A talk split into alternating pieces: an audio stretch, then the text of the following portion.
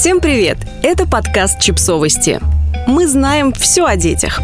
Как научить ребенка слышать вас с первого раза – Просишь ребенка что-то сделать уже в сотый раз, а в ответ тишина? Знакомая ситуация? Вопросами, почему ребенок не реагирует на повторяющиеся просьбы и что с этим делать, озадачилась Монтессори-педагог Кристина Клемер и пришла к выводу, что твердить одно и то же бессмысленно, это не помогает. И вот почему. Бесконечные повторения транслируют ребенку важное сообщение. Маму можно не слушать с первого раза, ведь она же еще сто раз скажет. После родительских монотонных повторений просьбы ребенок считает, что можно ничего не делать, пока мама спокойна и адекватна. А вот когда она начнет орать, то, пожалуй, стоит что-то предпринять. Сколько бы вы раз не обещали себе держать себя в руках, в жизни это невозможно, если буквально каждая просьба встречает полное игнорирование. Вот что нужно делать, чтобы ребенок научился слышать с первого раза.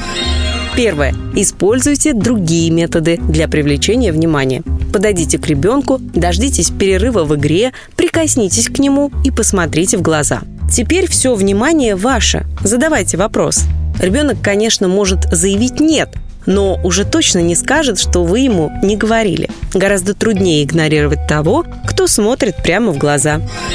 Второе. Сразу же добейтесь выполнения своей просьбы. Когда вы поняли, что ребенок вас услышал и все равно молчит, подойдите к нему и помогите сделать то, что просите. «Малыш, пожалуйста, надень ботинки, пора выходить». Ребенок посмотрел, улыбнулся и вернулся к игре. Спокойно подойдите к нему со словами «Я вижу, тебе нужна небольшая помощь. Я могу помочь с ботинками». И у ребенка не останется выбора. Либо он надевает сам, либо ему помогает мама. Главное – сохранять спокойствие. Да, это может раздражать. Помогать с тем, что ребенок уже способен делать самостоятельно. Но со временем он поймет, что вы подразумеваете конкретное дело и будет более склонен реагировать на ваши слова с первого раза.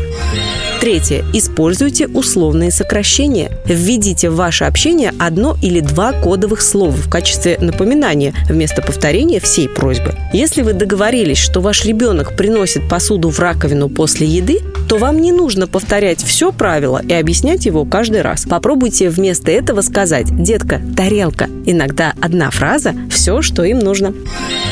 Четвертое. Договоритесь с ребенком, какой ответ вы ожидаете. Потренируйтесь. Иногда ребенок и отлично слышит вас, и даже собирается ответить, и даже выполнить вашу просьбу после того, как закончит свои дела, но он молчит. Он просто не знает, как дать вам это понять. Поэтому вы в ответ ничего и не получаете. Ни взгляда, ни слова. Точно так же, как вы учили его говорить «пожалуйста» и «спасибо». Нужно научить выражать согласие, когда вы просите их что-то сделать. Расскажите ребенку, какой бы вы хотели реакции. «Да, мама» или «просто хорошо».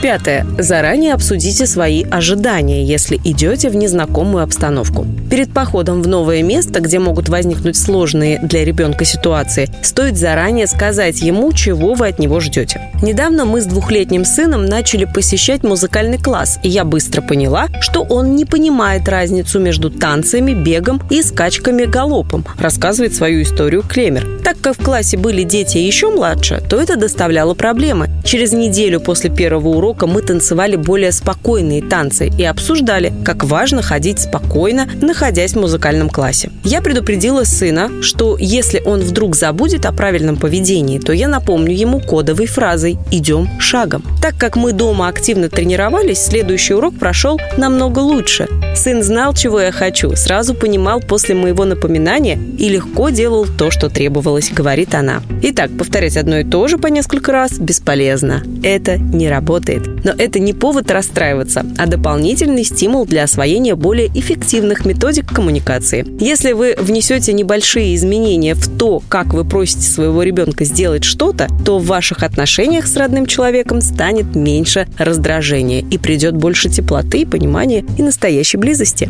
А еще будьте для ребенка примером. Отвечайте на его просьбы, не игнорируйте их.